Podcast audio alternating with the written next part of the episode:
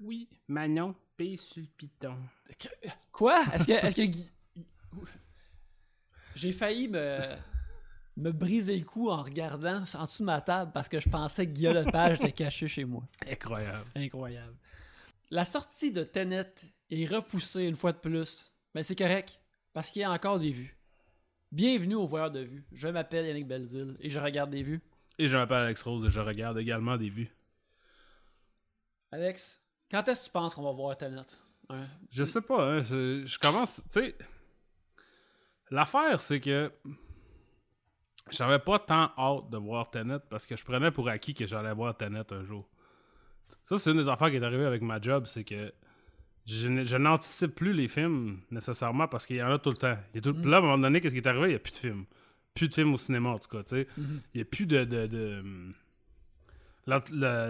L'anticipation a pris un autre tournant, puis c'est plus la même affaire qui se passe. Fait que là, maintenant, j'ai hâte de voir Tenet purement parce que, genre, on dirait qu'on va jamais le voir. Pas parce que je veux vraiment voir. Parce que, tu sais, honnêtement, genre, tous les films, que ce soit Tenet ou Morbius ou whatever, j'ai j'ai mettre pas mal, pas mal sur le même, euh, la même hauteur, là, parce que je sais que je vais les voir éventuellement. Mhm. Mais là, maintenant que ça, c'est c'est gardé euh, hors de ma portée, je suis comme, mais qu'est-ce qu'est-ce que Tenet contient? tu sais? Est-ce que c'est est-ce que c'est ça? Est-ce que c'est Tenet le vaccin du coronavirus? tu sais? Puis on va jamais le savoir. tu sais. Fait que là, je, ça, je, je pense pas qu'on va. hmm. Tu sais, euh, à mon travail, on est en, on, on est en contact avec Warner pour peut-être faire une entrevue pour Tenet, là, comme on Mhm. fait avec la, la majorité des films. Fait que le fait qu'ils nous ont pas dit, genre, allez vous crisser en bas d'un volcan, me laisse croire que le film va éventuellement sortir. Ceci dit, le fait qu'ils nous disent, allez donc vous crisser en bas d'un... Ils nous disent pas, allez donc vous crisser en bas d'un volcan, mais faut aussi dire que peut-être que c'est juste une façon de gagner du temps pour un film qui va jamais sortir. Mhm. Fait que je sais pas. Euh, mettons que t'as, en, en ordre, quels gens qui sont dans Tenet que t'aimerais euh, interviewer? Si ça s'offre à toi. Euh... hmm, bonne question.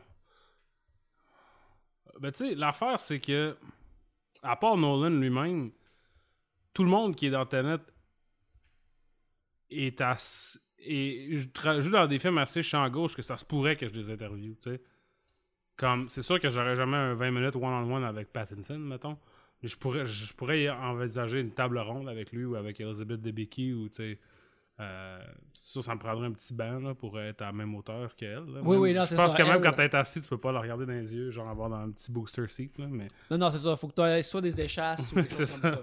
mais euh, c'est ça, je sais pas. Euh, à part de ça, c'est qui? Il y a John David Washington, il y a Robert Mhm. Pattinson, il y a Debicki, Kenneth Branagh. Kenneth Branagh est là, Michael Caine est là aussi. Ah ouais, Michael Caine. J'aimerais ça Michael Caine, parce que Michael Caine, c'est sûr que là, le temps euh, est pas de mon bord. Là, il y a genre 90 ans. Les chances que ça, ça, ça se passe, tu sais. Puis ça, c'est une affaire avec les plus vieux euh, comédiens.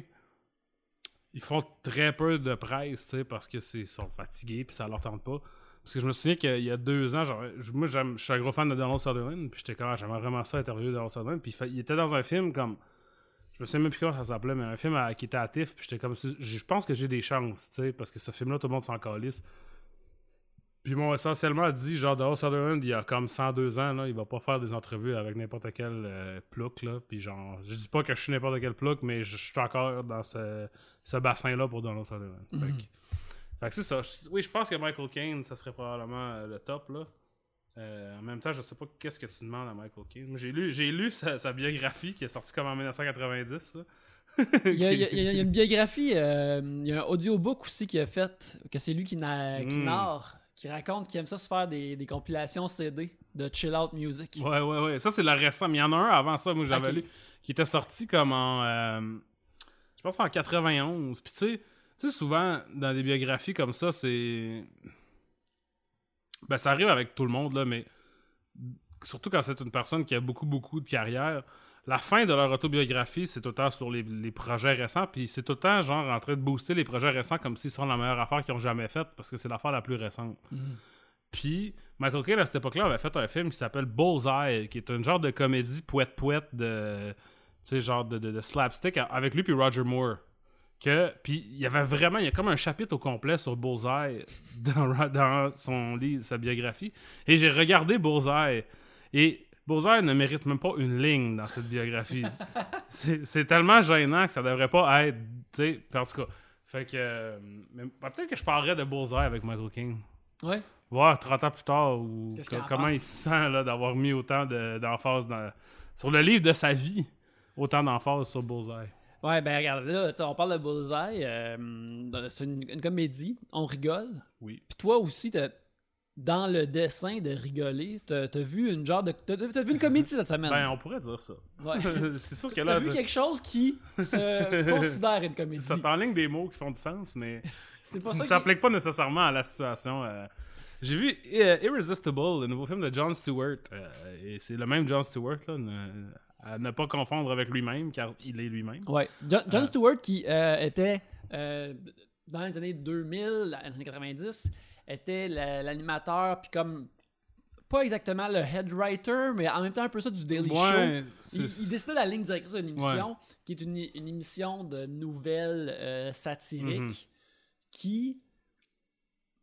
ben, c'est comme même- la fin du monde est à 7 heures, là, ou euh, les affaires de Marc Labrèche. C'était, le genre de Marc Labrèche américain. là. Mais en, en- existant durant le président Bush, puis toutes ces affaires-là, sont devenus comme plus gros puis plus importants, et puis sont devenus comme le phare de ce qui est devenu de, de l'information, de divertissement, que eux autres, ils se targuaient jamais d'être journalistes, mais Mhm. ils parlaient des nouvelles de façon satirique.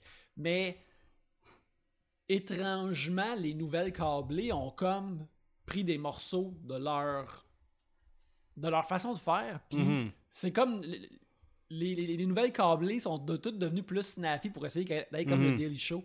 Fait que il y a comme un héritage particulier sur comment la, la- la- la politique est couverte aux. États-Unis.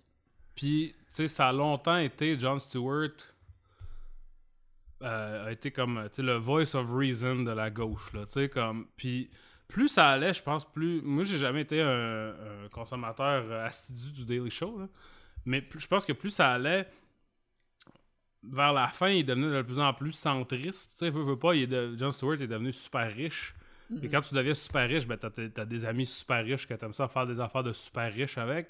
Et je pense que ça vient, ça vient teinter euh, ton, euh, ton extrémisme. euh, lib- ben, j'allais dire libertarien, pas, tant, pas pantoute, là, mais tu sais, ton, ton extrémisme euh,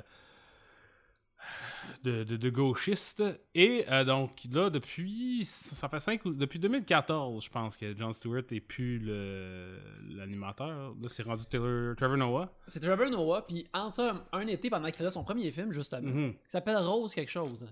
Rosewater. Rosewater.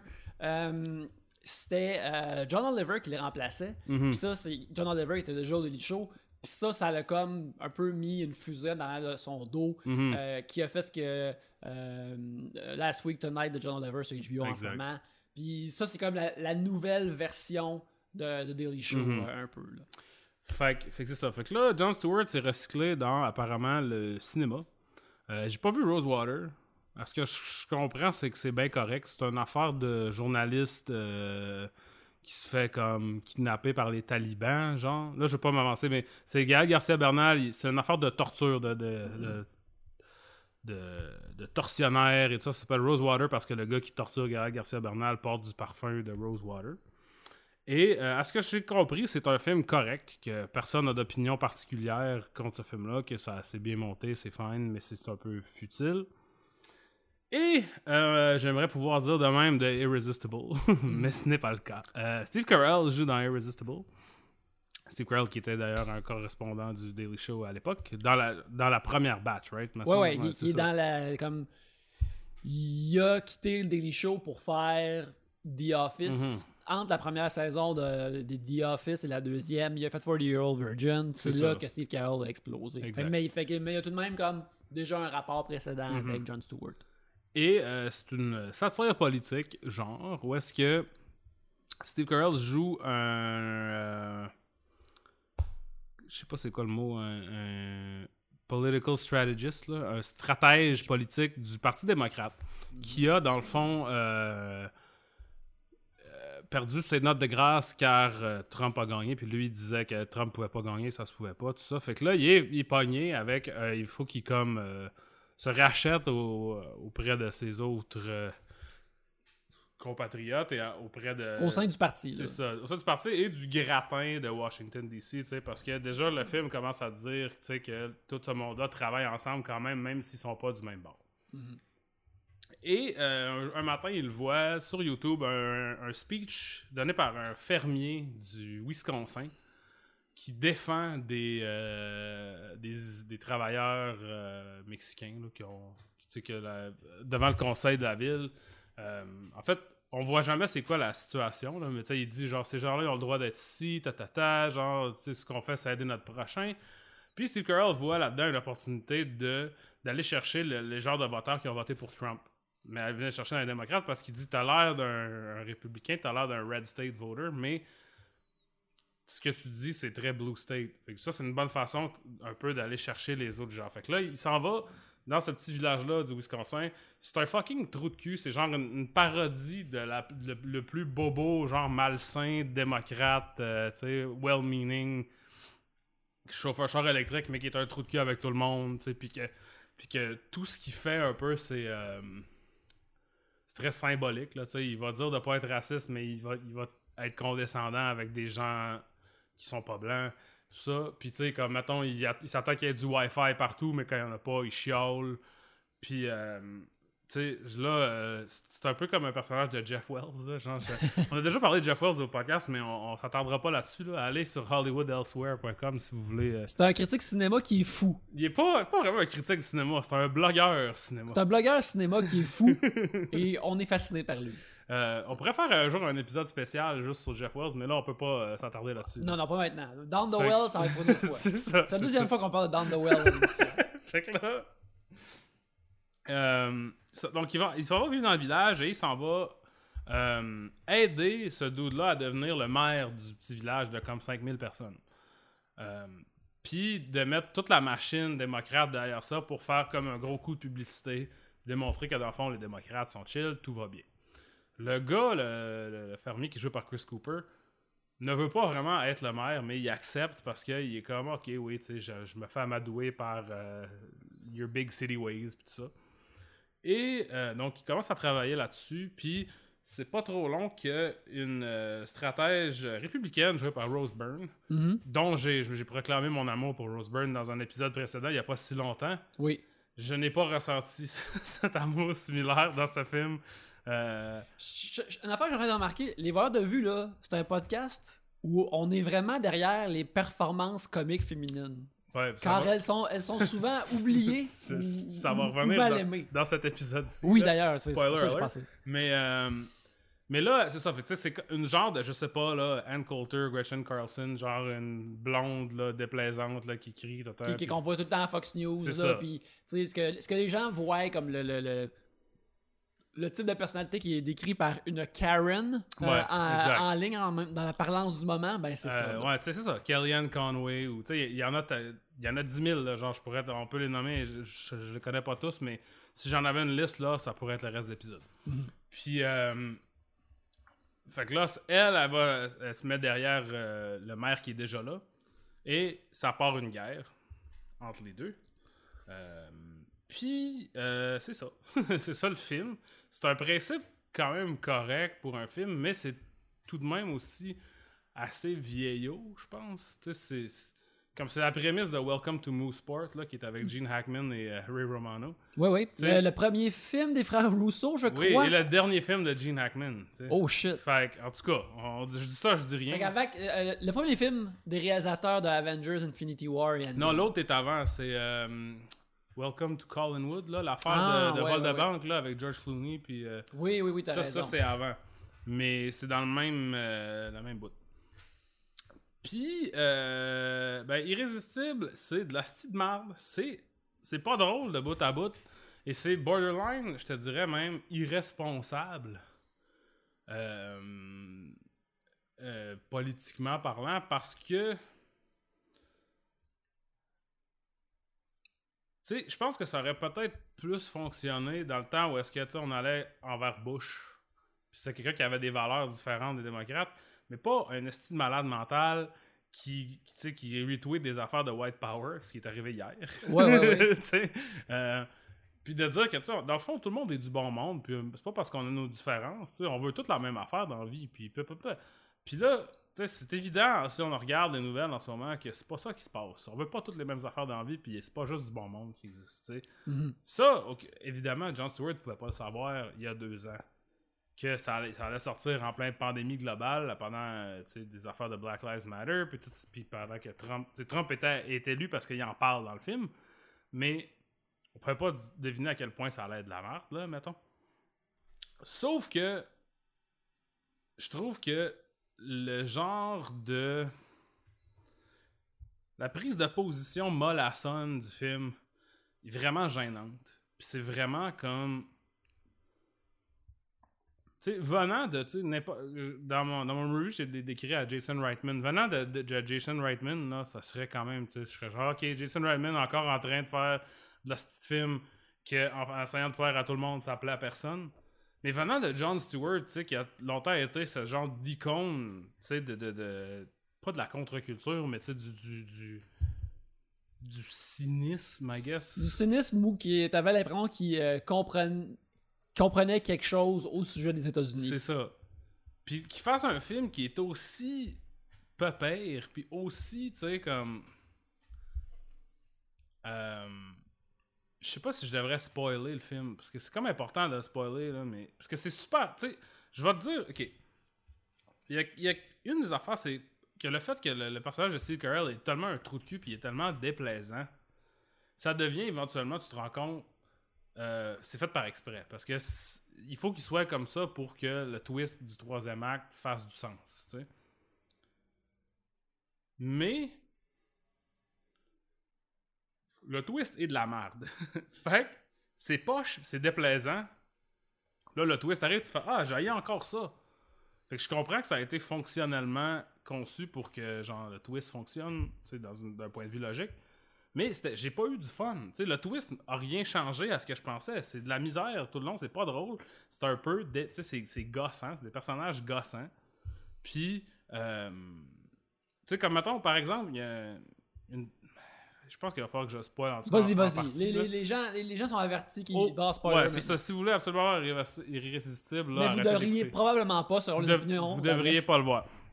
Au début, il y a une scène où ce que Steve Carell va se chercher un café, tu sais, puis là, vu que c'est un big city boy, il veut genre un latte avec deux shots de ci, de ça, mais c'est juste un petit coffee shop du Wisconsin. Tout ce qu'on a, c'est genre des danoises, puis du café noir, puis le café, puis là, tout le monde est fin avec lui, puis lui, il est juste comme Ah, arrêtez, ah, ah, que vous êtes weird, ah. Là, quand il mange la danoise dans le char, elle est vraiment bonne, puis là, il la, comme il la goinfre, puis ça met partout la face, puis là, puis là, t'es comme, ok, quel, tu sais, je veux dire, genre, même si t'es un trou de cul puis tu, restes dans la grande ville, deux choses que peut-être je pourrais appliquer à moi-même.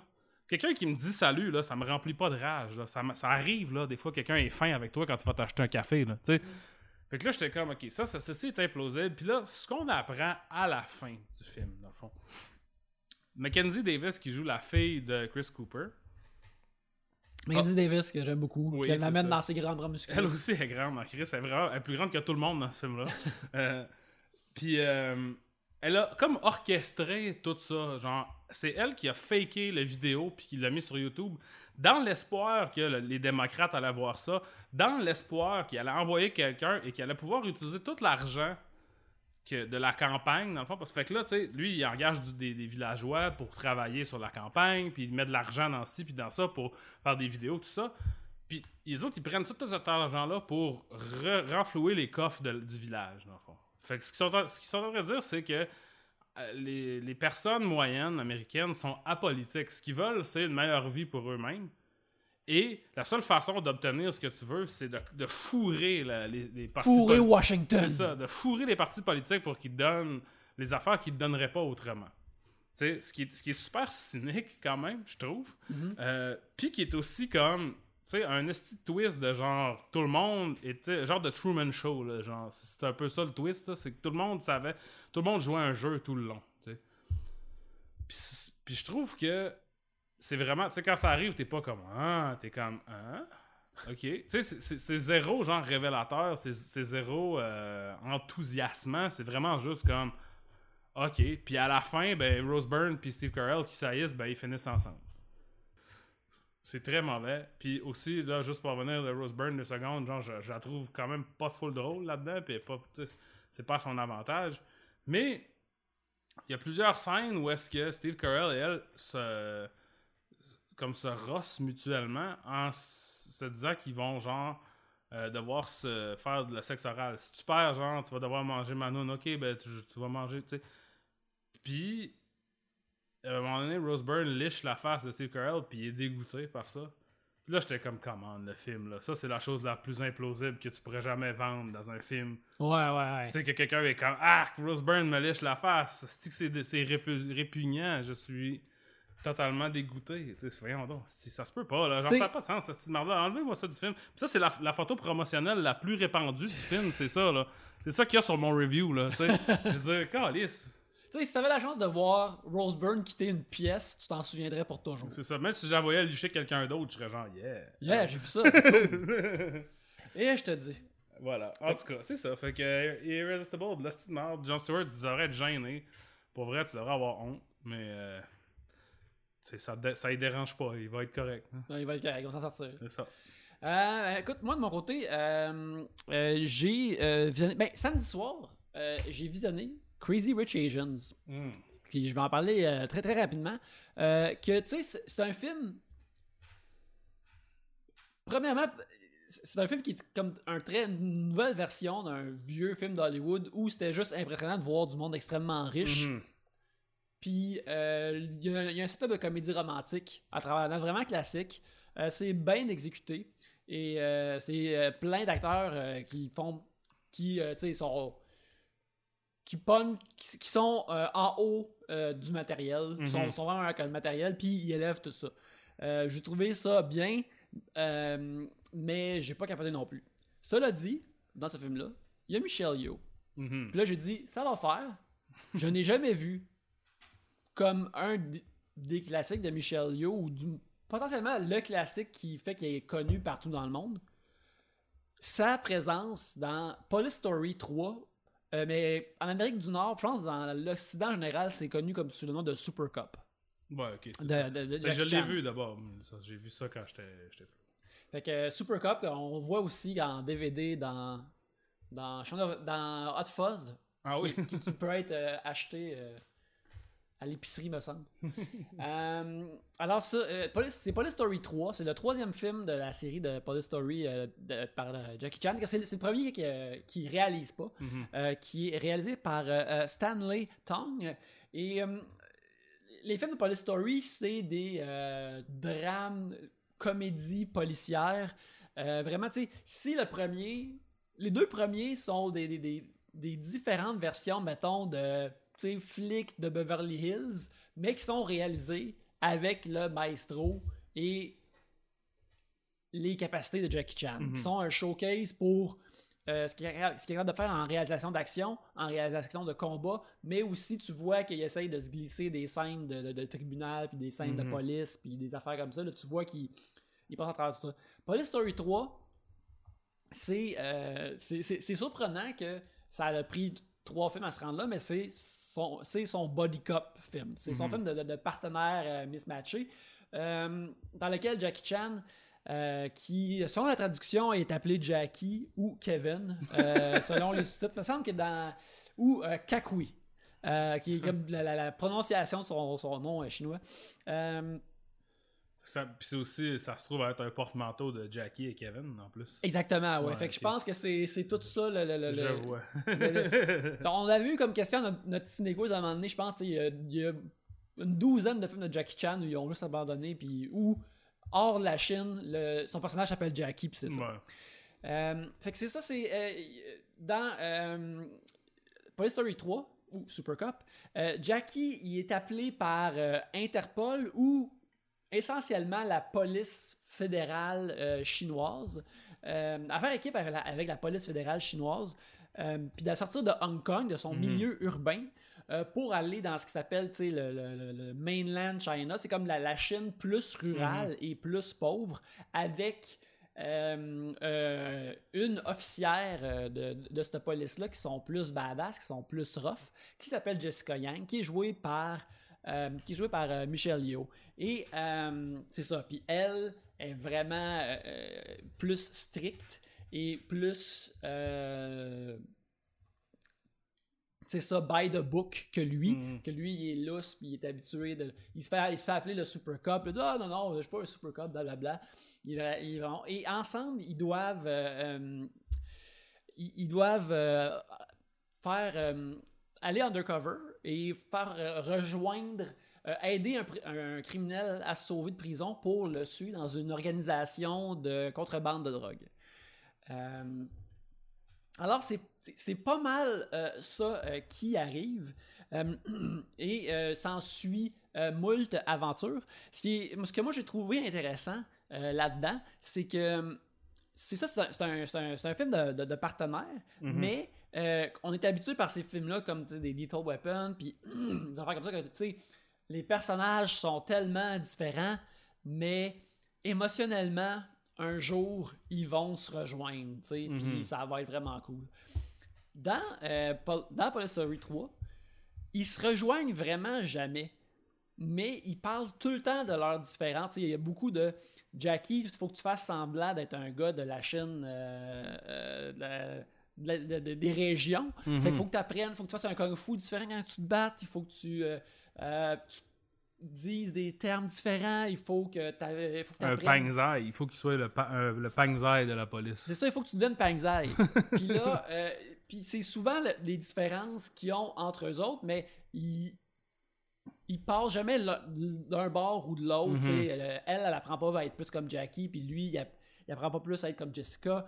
Euh, et euh, puis c'est vraiment correct parce que on est là pour euh, le, le- le spectacle de l'action. Et ce qui est vraiment comme, tu sais, je, je savais que ce film-là avait toute une réputation, puis que c'est Michel Yeoh est devenu connu partout dans le monde à Mhm. cause de ça. Et c'était vraiment incroyable de voir Michel Yeoh aller euh, à voir dans ce film-là. Parce que, tu sais, je l'ai vu dans plein d'autres films. Je l'ai vu dans Crouching Tiger, je l'ai vu dans Mhm. Wing Chun, qui est dans laquelle aussi est vraiment écœurante. Puis, euh, et et dans Master Z, le spin-off de Hitman. Je l'ai Dans un des James Bond. et dans un des James Bond, ouais. tu sais, je l'ai vu dans plein d'affaires, euh, mais le style. Tu peux-tu m'amener une bière aussi en. Le, le- le- le style de chorégraphie et de bataille que Jackie Chan construit et fait avec son équipe de, de cascadeurs, c'est vraiment un, un style euh, particulier.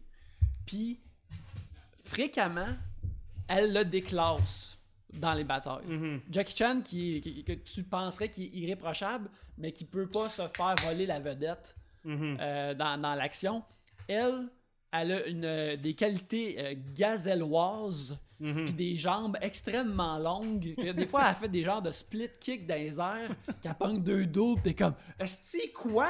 C'est comme si soudainement, tu sais, euh, le, le- le- il y avait, c'était en noir et blanc tout ce temps-là, mais là, il y avait- de la couleur des fois. Ouais, ouais. Puis c'est pas que c'est, mauvais auparavant, c'est juste que là, c'est vraiment incroyable de voir les scènes d'action à la Jackie Chan avec Mhm. quelqu'un qui est aussi bon que lui, si c'est peut-être même pas un, un meilleur ou du moins fait des affaires que lui peut pas faire.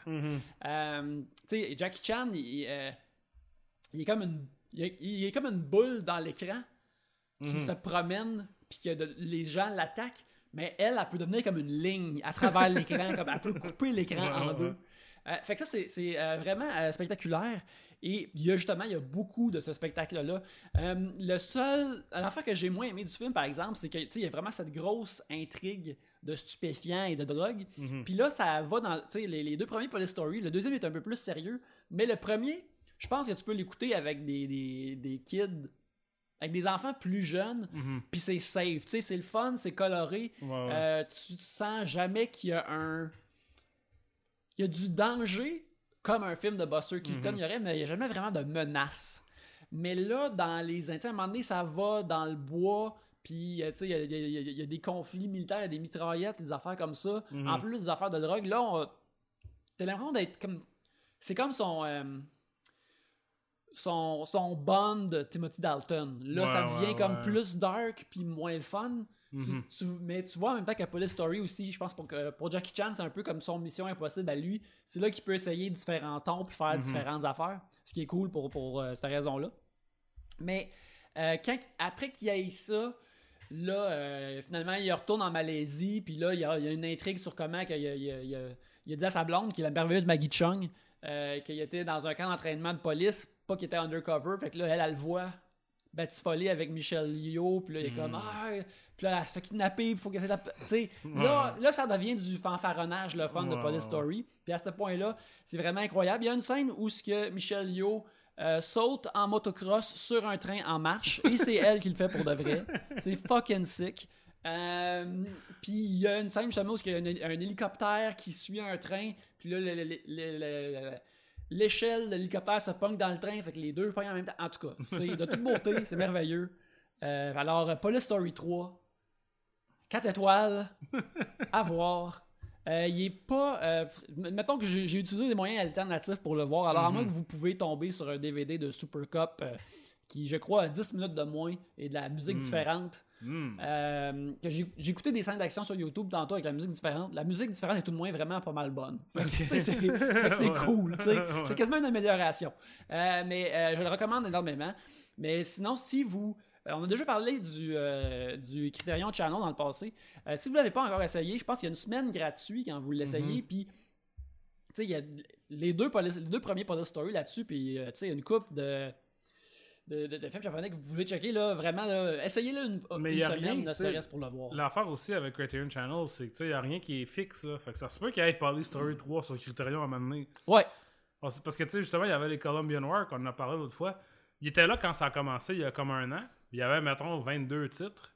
Puis là, ils ont tout enlevé, là, tout le monde était comme tabarnak. Puis là, ils ont remis, puis il y avait 15 nouveaux titres de plus dans la collection. Tu sais, fait que genre, comme des fois, là, euh, The Lord taketh away, mais là, The Lord giveth aussi, là, genre, c'est pour ça. Puis moi, d'ailleurs, je vais parler de- d'un film que j'ai vu sur Criterion aussi, euh, tout de suite, là, mais, mais tu sais, le fait, c'est que, genre, moi, je vois ça dropper, puis là, je fais, oh, tabarnak, 18 ou genre 27 films de la nouvelle vague tchèque, tu sais. Je suis comme, c'est ça que j'en ai vu aucun, mais je vais pas arriver, ça se peut pas, je vais pas avoir le temps de les écouter, tu sais. Pas en étant, euh, tu sais, à moins que je fasse juste ça, puis comme on a déjà parlé avant, moi, genre, tu sais, avoir une affaire super straight, puis juste regarder ça tout le temps, à un moment donné, je m'attends, puis tu sais, c'est- pas bon pour les films non plus, tu sais, c'est pas... euh, les films sont mal servis par le fait que je fais juste regarder des films à vita maternelle. Euh, ceci dit, je, là, je me suis lancé dans. Il y a eu, dans, à deux semaines d'intervalle, il y a eu une rétrospective de Mike Lee puis une rétrospective justement de la nouvelle vague tchèque. Fait que là, c'est ça que je fais dans, quand j'ai pas des affaires à regarder pour le travail, vu que là, les films recommencent à sortir. Je veux, alterner entre les Mike Lee et les films de la nouvelle vague tchèque. Et hier, j'ai fait ça. J'ai regardé euh, Mike Lee, le plus vieux film de Mike Lee qu'il y a dans la nouvelle C'est pas une rétrospective entière de ces films. Fait que Mike Lee, qui est un réalisateur britannique, euh, qui fait encore des films. Il a fait un film l'an- l'année dernière. Ouais, tu as parlé Ouais, récemment, hein, Peter pour- Lou. pour ouais, j'ai parlé. Puis tu sais, puis il est super grumpy. Là. Puis j'avais super peur de l'interviewer. Fait qu'il a fallu quand même un peu que je le brown nose, là, tu sais, que je sois super genre. euh, beaucoup de, de compliments, là. Mais ça s'est super bien passé. Puis tu sais, il était vraiment intéressant. C'est un de mes, mes réalisateurs préférés, mais il y a plein de films de lui que j'ai pas vu. Puis je vais vous donner la raison là. Puis c'est- c'est une raison quand même stupide. C'est que quand j'ai découvert Mike Lee, ben, à l'époque du DVD, il n'y avait pas toujours des sous-titres sur ses films. Et c'est un réalisateur britannique de, du working class avec du monde qui parle avec des accents super élevés londoniens. Puis des fois, je comprenais rien. Puis, vu qu'il y avait- puis vu qu'il y avait- c'est ça. Puis, puis vu que c'est du monde qui. euh, ben dans, dans Meantime, mettons, le monde, il se pose souvent des questions, tu sais. Fait que là, ils, font, ils s'assient, puis là, ils font Couch in it. Is it TV in it? Tu sais, c'est une question. Tu regardes la TV? Mais la, la, la question, c'est C'est une TV, ça? C'est une TV, ça? Tu sais, genre, c'est comme ça qu'ils parlent. Fait que là, quand t'es pas habitué de ça, ça, moi, ça me prenait des sous-titres il y a jadis. Aussi parce que, tu sais, le son d'un DVD est peut-être pas tout le temps optimal, là. Fait qu'il y avait des films que j'étais pas capable de regarder. Tu sais, avant qu'il y ait un bon transfert qui avait de l'allure, je, trouvais que le son, puis tu sais, le manque de sous-titres faisait que genre, ça me passait 10 pieds par-dessus la tête. Fait qu'il y, a- il y a beaucoup de films que j'ai pas vus. Fait que là, ils ont droppé une rétrospective partielle de Mike Lee. C'est pas tous ces films. Ça, va de Meantime, qui est comme 83, à Another Year, qui est 2010. Mais tu sais, il manque des films parmi ça. Puis il y, a y a, eu plein de films depuis. Mais Mike Lee qui fait des films euh, souvent sur. C'est souvent comme des tranches de vie assez downer, assez cynique, Euh, il a commencé en, en- en théâtre, puis avec des pièces filmées à la BBC. Puis Meantime, c'est un de ses derniers euh, films pour la télévision. Fait qu'il y en a, je pense qu'il y en a un après ça, puis entre ces deux-là, il a, commencé à faire des films euh, au cinéma. Puis, euh, mais c'est toujours. Puis Mike Lee, comment il fonctionne, c'est qu'il écrit un, scénario, puis là, il fait six mois de. de. comme workshop avec les acteurs. Fait qu'il il écrit un scénario, il casse, puis là, après ça, il arrête pas de faire toujours euh, des rehearsals pour trouver les personnages, trouver les dialogues, tout changer. Fait que tout le monde est comme un peu le L'auteur de ces l'auteur personnages. de ces personnages, tu sais. Puis je sais pas si ça a toujours été comme ça parce que tu sais là Meantime c'est un film pour la TV de la BBC, tu sais que j'imagine le budget a l'air assez bas, c'est pas tu sais je sais pas s'il y avait toujours ce genre de, de temps là pour faire ça mais maintenant il fait ça puis tu sais fait que c'est très tranche de vie, c'est très kitchen sink là, c'est tu sais, c'est comme ah, il y a pas des gros enjeux nécessairement euh, tu sais à l'échelle des films. Fait Meantime, ça va pas d'une famille qui vit dans un euh, un council estate, là, comme un HLM là, ou euh, une coop, là, tu sais, euh, un logement du, du gouvernement. Parce que tout le monde est sur le chômage. Le père, la mère, puis les deux fils qui sont joués par euh, Tim Roth puis Phil Daniels. Phil Daniels qui était comme qui est moins connu que Tim Roth, mais tu sais qu'à l'époque il était super. C'était le- comme le Angry Young Man britannique. C'est lui qui joue le personnage principal dans Quadrophenia, le film sur euh, l'album de The Who. Mhm. Puis tu sais, il joue dans un autre film de, ah Scum, Scum qui est un film de prison de Barstow, dans le fond de prison pour jeunes là, de avec Ray Winstone, qui est le premier film de Ray Winstone. Puis tu Ray Winstone joue le personnage fucké, genre psychotique, puis lui, l'autre, c'est comme Phil Daniels, plus le personnage principal. Puis donc c'est ça. Fait qu'eux autres, ils ont comme, je sais pas, 18 puis 20 ans, mettons. Ils habitent avec leurs parents dans un, un taudis, là, un, appart de trois pièces, puis tout ce qu'ils ont, c'est du chômage. Puis, ben, tu sais, parce qu'en en Angleterre, c'est comme de dole, fait que c'est c'est entre le chômage puis le... Le BS. Le BS, comme on dit. Euh, puis, euh, fait que, c'est- fait que, leur vie, c'est vraiment de la merde. Ils font juste écouter la TV, puis genre, se pogner, tu sais, puis se mépriser. Puis, euh, ils se tiennent avec un, un skinhead qui est joué par Gary Oldman, c'est son premier film. Oui, tu m'as envoyé une, une, Oui. euh, capture d'écran de lui. Dans, dans- il y a l'air de powder dans, dans Ouais, exact. Il puis il est vraiment un hostie d'asshole. Mais tu sais, il, est- il est comme. Il est semi-inoffensif. Je veux dire, il est raciste, mais tu sais, genre. Surtout ce qu'il fait, tu sais, comme à un moment donné, il le voit dans la rue, puis il est assis comme dans un bidon d'huile, puis il tape dedans avec un, un- un bout de bois, genre en faisant. Ah! Tu sais, il est vraiment. C'est juste comme un. T'as un esti de brûlé, là, tu sais. Il, il s'en va no- nowhere fast. Puis les autres, se tiennent avec, mais ils laïssent un peu, tu sais, puis ils vont au pub. Ils vont au pub en pleine journée jouer au pool, puis genre, tu sais, se tapocher sa tête, puis genre. euh, Puis, dans le fond, l'intrigue, s'il y en a une, c'est que la sœur de leur mère, elle est mariée avec Alfred Molina, qui est un genre de, de col blanc, un genre de travailleur de, pour l'État. Fait qu'ils ont plus d'argent, fait qu'ils ont une maison, puis elle, elle travaille pas. Puis, tu sais, ils s'occupent de leur maison, puis ils ont des beaux tapis, puis ils sont, regarde, regarde, j'ai acheté un nouveau meuble, j'ai acheté un ci, puis ils, méprisent full leur tante, genre absolument, ils la détestent, tu sais. Puis là, ce qui arrive, c'est à peu près à mi-chemin du film.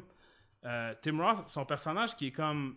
Je pense que maintenant, on dirait qu'il est, sur le spectre de l'autisme, là, mais tu sais, dans le film, il est comme considéré comme simple, tu sais, comme il.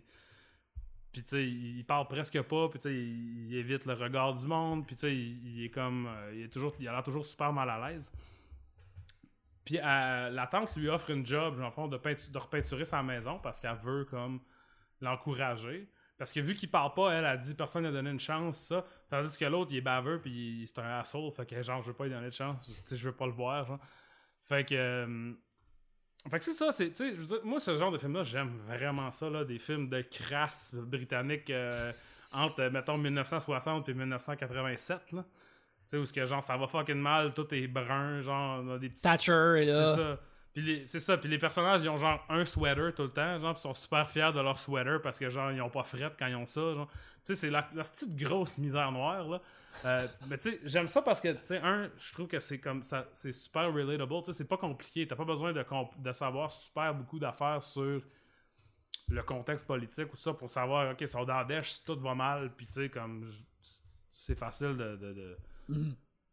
de comprendre, puis d'avoir de l'empathie pour eux.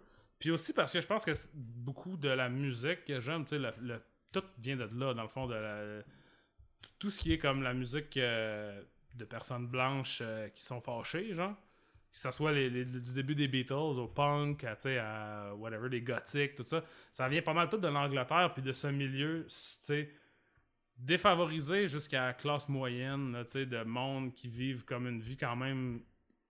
euh, qui en arrache. un On peu. peut-tu dire que Oasis, ça vient de là aussi, ou il était, il- Genre. il, était plus, il, il était un peu plus aisé que ça? il était plus aisé, puis c'est aussi un peu plus tard que ça. Ouais, je ça, pense qu'éventuellement, ça a commencé à. Ben, tu sais, c'est encore la merde, là, en Angleterre, là. Ça ça l'a pas vraiment changé, ça. Mhm. Mais, tu sais, je pense. Oasis, je dirais juste parce que eux sont pas mal moins vieux que, tu sais, que euh, les gens, mettons, que les premiers punks ou whatever. Mais oui, on pourrait dire ça, dans le fond, que, la, la- la classe moyenne ou la classe ouvrière euh, britannique a tout. moi, j'aime beaucoup l'art qui tourne autour de ça, dans le fond. Oui, parce que, euh, tu sais, on a parlé, on a parlé de Five Bloods euh, la semaine passée. Les enjeux culturels, raciaux, ça, c'est Mhm. quelque chose qui est vraiment en Amérique du Nord. Mais en Angleterre, c'est la classe. C'est Ouais. c'est, euh, essayer de, de- de passer euh, d'une place à l'autre, c'est d'être jugé pour avoir un accent qui est pas raffiné. Exact. C'est euh, toutes des, des affaires comme ça. Puis tu sais, évidemment, il y a des enjeux raciaux en Angleterre aussi, là. Parce une- Mais tu sais, en Angleterre, je pense que les, les- les deux, comme... C'est surtout le- des, des personnes des Caraïbes ou de, de l'Inde, dans le fond. Mhm. Fait que tu sais, puis je pense que là, comme dans Meantime, le- le- les autres personnes qui sont pas avec eux autres sont tous jamaïcains, dans le fond. Ou, euh, tu sais, euh, Trinidad, là, whatever. Des Caraïbes. Je pense que la vague d'immigration euh, indienne a pris plus d'importance un peu plus tard. Fait que tu vois dans des films genre My Beautiful Laundrette de Stephen Frears, là, qui est avec Daniel Day-Lewis, ou tu sais, euh, le film de, de Bruce Springsteen, le Blinded by the Light, là, qui est sorti l'année passée, qui est aussi à propos. Mais tu sais, ça, c'est du monde, mettons, Blinded by the Light, qui est contextuellement quand même pareil. tu sais, C'est la même période de temps, puis c'est l'autre affaire, genre, je, je veux pas devenir ci, je veux pas devenir ça. Mais dans Blinded by the Light, le père est quand même. Tu sais, vraiment. il- la classe, c'est vraiment important. Puis ils, possèdent leur maison, puis tu sais, ils, Mhm. ils payent pour leurs affaires. Puis ça, puis tandis que là, dans ça, un, des, affaires qui revient tout le temps, c'est qu'il n'y a rien qui est à eux autres. Fait que là, quand la, sécheuse pète, il faut qu'ils appellent le dude du Council Estate pour qu'ils viennent checker la, sécheuse ou, tu sais, donné, la, la fenêtre pète, puis là, c'est comme. C'est un gars super creepy qui vient les voir, puis tu sais, ils sont, ils, sont, ils sont à la merci de tout le monde parce qu'il n'y a rien qui est à eux autres. Parce qu'ils peuvent pas travailler, parce que si, parce que ça. Euh, de là, c'est pas joyeux comme film. C'est un des plus dark de Mike Lee, ce qui est quand même. C'est, pas, c'est pas les plus dark parce que tu sais, il y en a qui se passent des affaires pires dedans. Mais je te dirais que c'est un des plus. euh, c'est bleak en anglais que je dirais, tu sais, c'est comme sombre. euh, Lugubre. lugubre, là, ouais, tu sais. Avec pas. Tu sais, comme. Plus tard, un peu dans les films après, fait que là, quelques années plus tard, il y a Life is Sweet, là, qui est avec Jim Broadbent, mettons. Puis. euh, ça, il y a plus des personnages un peu, extravagants dedans. C'est un peu plus, autant que ça, ça se passe dans, dans un même contexte, là, po- sociopolitique, de, de genre tout le monde rush, tout ça. Il y a comme des blagues. Dans Meantime, il n'y a pas vraiment de blagues. c'est, pas tout le temps juste, mais c'est pas du, euh, du misery porn non plus. C'est pas comme quelque chose qui se roule dans la misère perpétuellement. C'est juste, la misère, c'est un état d'être perpétuel. Mhm. Ça n'a pas besoin d'être pire pour que ça soit de la merde. quand ta vie c'est de la merde, que ça, ça, ça, améliore un peu ou que ça chie plus, ça reste de la merde. Quand ta vie, ça a toujours été de la merde. Fait que. euh, ben, moi, je le recommande fortement. J'ai vraiment aimé ça. Ceci dit, je comprends si c'est pas votre bague. Genre. euh, puis tu sais, ça, s'inscrit aussi dans une tradition de ça, de Kitchen Sink ou de Angry Young Man, qui est un. Tu sais, fait que quand les. les euh, Quand tu dis kitchen sink, c'est comme c'est. euh, ça a l'air d'être un, un- un préjugé, là, de- de- de- un- des drames déviés, mais non, c'est quelque chose, ça se passe dans la cuisine. Ça Ouais. se passe de chez le vrai monde. C'est ça, ça se passe chez le vrai monde. Il y a, a quelqu'un qui, tu sais, puis il y a du monde qui travaille, tu sais, comme. Mhm. euh, c'est souvent du monde, c'est ça, qui rush, puis. euh, mais Kitchen Sink, ça, ça date d'avant, puis c'est de là que viennent, tu sais, euh, genre Albert Finney, puis euh, Tom Courtney, tu sais, des grands acteurs britanniques. Leur premier rôle, c'est tout le temps, c'était des films populaires sur la vie des gens dans les quartiers populaires. Euh, Puis ça, c'est dans le temps, tu sais, mettons, les Français avaient la nouvelle vague, là, il y avait Jean-Luc Godard, puis Chabrol, puis Fra- François Truffaut, puis les Britanniques, eux autres, ils étaient comme « J'ai pas de job, tabarnak! » Puis genre, ils sont fâchés, puis genre, ils cassent des miroirs au pub parce que genre, ils veulent juste une job. Fait que tu sais, genre, c'est comme... Ça s'inscrit dans ça, puis Mike Lee a comme quand même continué cette tradition-là longtemps.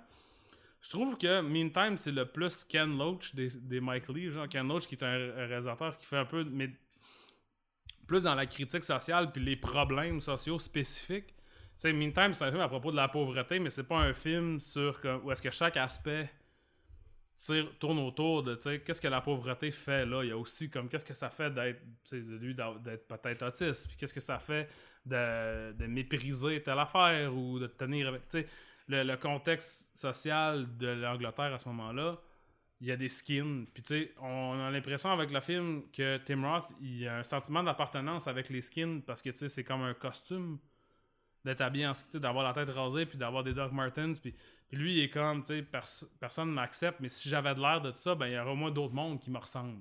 Mhm. Tu sais, fait qu'il y y, a un peu ce. En tout cas, c'est super bon. c'est- tu sais, Je pourrais en parler longtemps, même si c'est un film où, ostensiblement, il se passe rien. C'est du monde. tu sais, Il y a des scènes où ce que c'est. C'est ça, c'est beaucoup en scène nette. Là, tu sais, c'est une scène de quelque chose. Là, il écoute la TV, puis là, il s'insulte, puis c'est fini. Là, tu sais. Mais euh, il y a quand même. tu sais, Il y a une richesse dans Mike Lee, puis il y a une, profondeur de, du rien qui est super dur à à trouver, tu sais, qu'il y a pas beaucoup de monde qui sont bons là-dedans, là, je trouve, là, tu sais, puis dans les dialogues, tout ça, puis euh, c'est pas son meilleur, là, tu sais, je trouve que, y a, ben, tu sais, parce que sont tous bons, j'en ai jamais vu un qui était mauvais, là, mais euh, c'est pas son meilleur parce que c'est peut-être son... Ça manque un peu de, de l'humour ou du... euh, de la texture comme euh, non misérabiliste, là, de, de- du reste de ses films.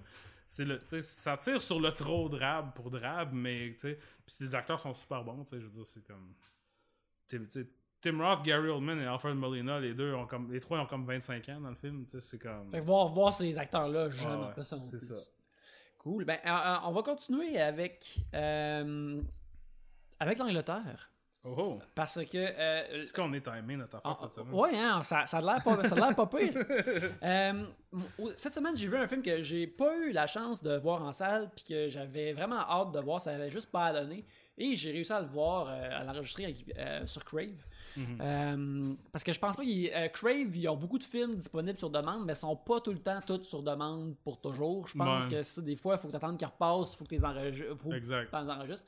Et ce film-là que j'ai vu, c'est The Kid Who Would Be King, qui est un film de comme d'aventure fantaisiste, fantasy jeunesse, Mhm. euh, qui est écrit et réalisé par euh, Joe Cornish. Euh, c'est son deuxième film. Son premier film, c'était bien sûr Attack the Block, euh, qu'on recommande à tous. Peut-être on prend un Mhm. épisode de ça à un moment donné. Euh, mais ça, c'est le film que je pense que, qui, qui a souligné John Boyega euh, Ouais, pour. Son- je pense que c'est son premier premier il avait jamais joué dans rien d'autre que ça je pense Fait que c'est ça, il, il- il était là-dedans, puis c'est un, un film de science-fiction. Là, c'est. The Kid Who King, c'est ça, c'est un film de fantasy jeunesse qui va. qui, se qui, qui parle un peu, un peu du mythe euh, euh, d'Excalibur et du roi Arthur. C'est un jeune de 12 ans à notre époque euh, Mhm. qui trouve Excalibur. Et comme la, lésen- la- la légende le dit, c'est que quand tu trouves Excalibur et que tu es capable de sortir Excalibur de son socle, ça Mhm. veut dire que tu es reconnu comme étant euh, le, roi- le vrai roi d'Angleterre. Et ça, ça veut pas dire de ré- juste régner sur l'Angleterre, c'est d'être capable d'être, d'a- d'avoir une approche euh, morale et pure euh, face à l'adversité, mais aussi de transformer euh, tes ennemis en alliés Mhm. et de pouvoir amener le calme et la prospérité sur euh, le, le- le pays. Fait c'est l'histoire d'un jeune de 12 ans qui, maintenant, qui vient juste de commencer son secondaire, qui se fait intimider à l'école, lui et son ami, Mhm. et il trouve euh, cette épée-là. Et alors qu'il trouve cette épée-là, il se fait contacter par Merlin, qui une version adolescente de Merlin, parce que Merlin vieillit par à, par- à l'envers. Alors, il a maintenant l'air de 16 ans, même s'il est plus vieux que jamais. Et il lui dit que, justement, l'ennemi de- du roi Arthur, euh, Morgane la Fée, va, euh, bientôt sortir euh, euh, du sol, de sa tombe, parce que euh, l'Angleterre est plus divisée que jamais Mhm. et est à son plus sombre et elle va sortir pour essayer de prendre contrôle du, du- de la nation et, de, de- de- et- et du pays, et de, de- de- faire des esclaves du pays. Fait que c'est à Arthur, c'était pas à Arthur, mais c'était à jeune-là euh, qui s'appelle Alex. Hey, c'est non stupide. Ouais. Euh, que de, euh, euh, il s'appelle-tu Alex? Il me semble qu'il Ouais, il s'appelle Alex. Alex, ouais. Ouais. Que le, le- le jeune Alex de, de pouvoir brandir Excalibur et d'arrêter Morgan Le Fay. Et il doit faire ça en, en- en se sauvant de l'école Mhm. et euh, aussi en, se- un peu en esquivant sa, euh, sa mère. Euh, personne ne le croit. Essayer de convaincre ses bullies de, le de les rejoindre à sa cause. Et aussi euh, de retrouver euh, son père euh, qui, avec qui il avait perdu contact, pensant que son père va avoir les réponses à ce qu'il cherche et comment détruire Mhm. Morgan Le Fay. Moi, j'ai- bien, bien aimé ça. Le film est quasiment deux heures, puis bien qu'il est, il est- il est bien fait et il est bien écrit tout le long, il devient un peu long éventuellement. Mhm. J'ai comme l'impression que s'il était comme une heure et demie ou une heure quarante, il serait meilleur. Mais euh, pour la- euh, sinon, pour la plupart, euh, j'ai bien, bien aimé ça. Je trouve que c'est vraiment un film fait pour un public jeunesse. Mhm. Puis l'affaire que je trouve vraiment intéressant, c'est que tu sais, ça parle de. Ça prend la position de. Tu sais, ça dit comme Ah, le pays est. dans- Le pays est- est- est- va mal, il faut que le roi Arthur revienne. Puis je trouve que le film, euh, surtout au début, souligne vraiment bien comment que. euh, Peut-être que. Je, me, je sais pas comme si tu te rappelles de ça, de, de la vision que tu avais au secondaire. euh, Mhm. ou quand tu commençais ton secondaire quand tu avais 12 ans. Mais j'ai l'impression qu'on. on- C'était plus possible d'entre- d'entrevoir l'avenir comme étant positif Mhm. ou n'étant pas apocalyptique. Mhm. Et je pense que pour des, un jeune de 12 ans maintenant, c'est moins probable. C'est plus facile d'entrevoir que l'avenir va mal aller que va Mhm. bien aller. Et le film souligne ça vraiment bien au début, comment que, euh, un, un jeune doit faire face à ça. Mhm. Puis ça, j'ai trouvé ça vraiment cool. Puis je trouve que ça motive bien toute sa quête de devenir un héros. Euh, puis aussi, ça, euh, ça, ça l'interroge bien justement les mythes de roi Arthur puis de héros choisis. Mhm. Euh, parce que, tu sais, le- le- le- les kids, ils, parlent de Star Wars, ils parlent de Harry Potter, ils Mhm. parlent de, de- de toutes ces affaires-là dans le film, puis ils, Ouais, ils- ouais, ils ouais. ont vu ces films-là, fait, qu'ils- ils- ils- fait que le, le film est comme une- un bon euh, remix, un bon commentaire sur ces affaires-là. Et euh, c'est ça, pour la part, j'ai trouvé ça vraiment bien fait, vraiment charmant, puis très sincère. Tu sais, j'ai l'impression que c'est un mot que je dis souvent au voyeur de vue, euh, la sincérité, parce que c'est une affaire que j'aime de plus en plus, une époque où on dirait que toutes nos affaires de genre, faut qu'il y ait un peu de sarcasme pour faire passer la pilule, Ouais. pour euh, avoir peur d'avoir l'air ridicule. Puis ce film-là, il n'y en a pas. Mhm. Euh, fait que, bien que j'ai pas ça, trouvé ça aussi tête et efficace comme attaque de bloc, euh, Mhm. j'ai trouvé ça vraiment bien. Ouais, moi, je l'ai vu quand c'est sorti au cinéma, puis ce que je me souviens du film, c'est que, tu sais, moi, quand j'étais kid, tu je, je m'imaginais, mettons, des... Tu sais, je lisais des, beaucoup de livres là, de, de Young Adult dans cette époque-là, mais tu sais, aussi comme je m'imaginais, tu je me faisais des histoires dans ma tête, il n'y avait, pas d'adultes dans mes histoires. Tu sais, quand t'es le héros de ton histoire, toutes les autres personnes, c'est des enfants, tu sais, puis Mhm. c'est comme, des adultes, ils n'existent pas dans ce... Puis dans ce film-là, il y a presque pas d'adultes. Ils peuvent faire tout ce qu'ils veulent, c'est pas réaliste, là. Mais ils sont en train de faire de. de- des- des- ils traversent le continent, puis il y a juste d'autres enfants, puis même Merlin, qui est un adulte, est un enfant.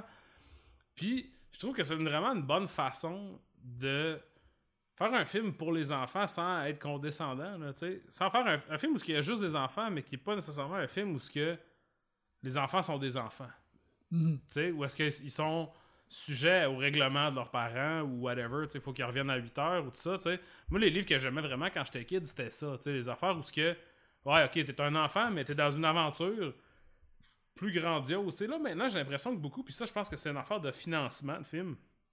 Ça te prend des adultes dans un film pour enfants parce que ça te prend des stars, ça te prend Dave Batista puis un enfant ou tu sais whatever ça, ça peut pas juste être plein d'enfants tu sais qui font l'affaire parce que je pense que le monde tu sais c'est dur à vendre en Chine I guess ou tu sais à vendre dans, des euh, dans d'autres territoires je trouve que moi ce que j'ai vraiment aimé c'est tu sais ça, ça a une affaire nostalgique mais pas pas nostalgique avec des synthétiseurs puis des calottes euh, de E.T. comme dans Stranger Things tu sais nostalgie dans, dans le temps que quand il y avait un film pour enfants, ça voulait peut-être aussi dire un film avec juste des enfants dedans.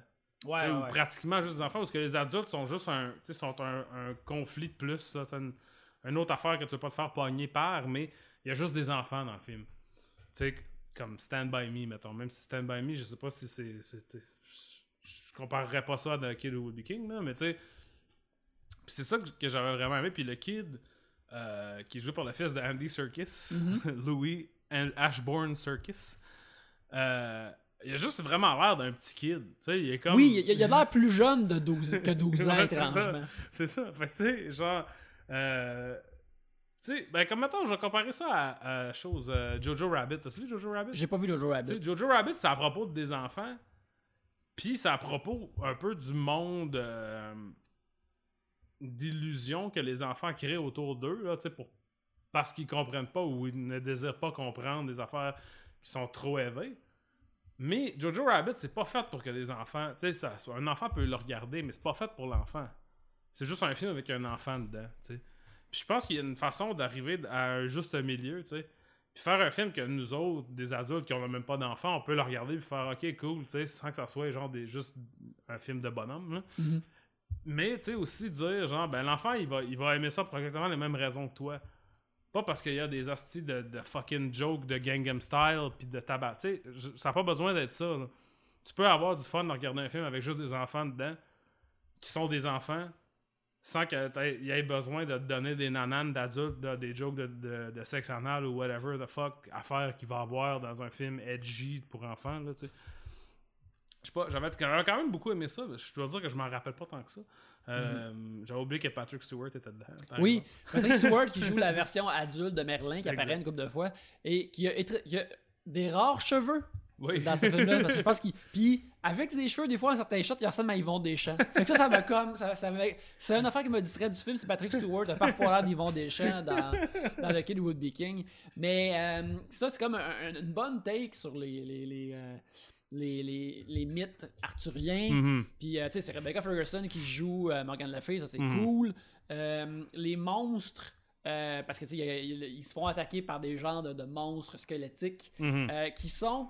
C'est drôle parce que récemment, on- toi et moi, pour un, un projet que les gens vont entendre à Éventuellement. a- on a écouté de Last Witch Hunter, dans lequel il y a beaucoup de monstres qui euh, sont des squelettes. Oh, on a parlé de Ray Harryhausen là-dedans, c'est ça? Ouais, ouais, mais qui, qui, qui sont comme brunâtres, Mhm. Game of Thrones-esque. Ouais. Ok, que on dirait que euh, quand Hollywood dé- décide d'emprunter à Game of Thrones, on dirait comme c'est de la fantaisie, mais les couleurs sont ternes. Mhm. Là-dedans, justement, les monstres, il y en a, en pas mille, mais c'est comme des squelettes cendrés, mais il y a des flammes dans les yeux, Mhm. puis tu vois clairement. Il y a comme une façon que sont, sont comme épeurants, réalistes, mais aussi juste assez stylisés pour des enfants Mhm. que- qui est vraiment bien réussi. Puis je trouve que c'est comme emblématique un peu de comment toute la fantaisie est créée dans ce film-là. Euh, c'est euh, vraiment bien, puis je pense que si les auditeurs ont des enfants puis qui veulent écouter- trouver un film à écouter avec les enfants, je Mhm. pense que ça en est un bon pour ça, euh, qui est vraiment... Encore là, je- il, est un, il est un petit peu...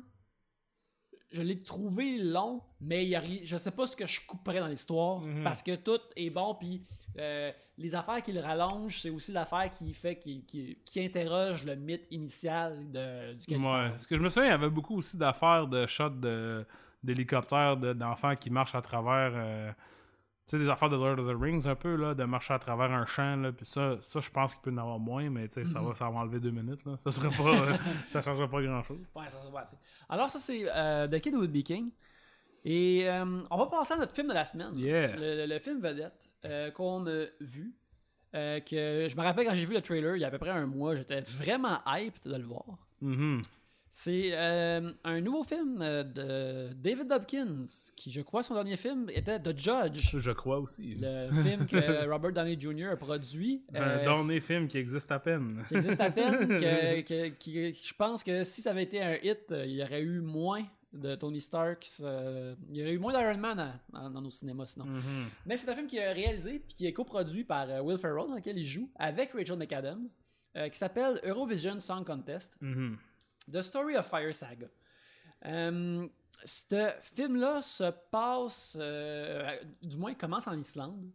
Et euh, ça, mais ça parle surtout de ce qui s'appelle le Eurovision Song Contest. Mhm. Est-ce que tu peux expliquer c'est quoi le Eurovision Song Contest à Euh, oui, je vais, je vais essayer. Je, je suis pas, pour être bien honnête, je suis pas super familier avec le Eurovision Song, Song Contest euh, parce que c'est une affaire qui me dépasse. C'est un peu comme le hockey. Genre. Le monde qui aime ça, il aime ça comme le monde qui aime le hockey. tu sais. Ouais. Puis j'ai, euh, ben, je dirais pas que c'est une amie, mais une, une connaissance, là, une ex d'une- d'un de mes amis, qui tripe vraiment sur Eurovision. Fait qu'à chaque année, je le vois passer sur Facebook. Fait que, tu sais, ça, c'est ma, ma, ma connexion primaire avec euh, Eurovision, c'est quand elle en en parle. Mais c'est un concours depuis, euh, si je ne m'abuse, la fin des années 50, où est-ce que les pays de l'Europe euh, s'affrontent dans un combat sans merci pour déterminer qui a la meilleure chanson pop. Euh, donc, un artiste. Puis d'habitude, c'est quand même un artiste puis un songwriter, tu sais, comme. qui sont tout aussi importants, genre. Ça, ça a longtemps été que la personne qui écrit la tune, est aussi importante dans le, le Bataclan de l'affaire que l'interprète. Euh, par pays, puis là, ça fait un concours, puis si je comprends bien, les autres pays votent pour toi. Genre, c'est ça que j'ai compris par le. c'est- c'est- pas un vote du public, c'est vraiment un vote entre les pays. Et euh, c'est tout qu'un estidaria et c'est vraiment quétaine. Ça a toujours été super quétaine. Oui, ça, ça- ça- a toujours été une affaire comme ultime chanson pop, ou du Mhm. moins très pop, puis quand tu vas full on pop, puis il y a- il y a, euh, tu rentres dans le keten, que tu le veuilles ou non. Puis c'est quét- mais tu sais, quétaine d'une façon, je pense quand même, relati- maintenant relativement assumé, je sais pas, tu sais. Céline Dion a déjà gagné Eurovision pour une toune, pas pour le Québec. je vais juste te sortir ça parce que je sais pas. Mais c'était elle l'interprète, mais tu sais, elle a- elle- euh, Comment a, a- a pu-t-elle être la, la, la, la- l'agente d'un autre pays? Fait que, C'est c'est- ah, c'est la Suisse. C'est elle qui a interprété la tune de la Suisse. Ne partez pas sans moi. D'ailleurs, on l'entend dans, dans le Mhm. film Eurovision, dans le genre de medley. Là, de...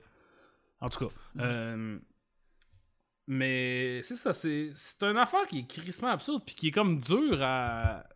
L'Amérique du Nord, ils participent pas. Donc, Mhm. pour nous, ça n'a rien à voir. C'est comme. Ça, va, ça a toujours resté super externe. Puis c'est la même affaire pour les Américains. sais. C'est un, un oddity, une affaire qui arrive en Europe. tu sais.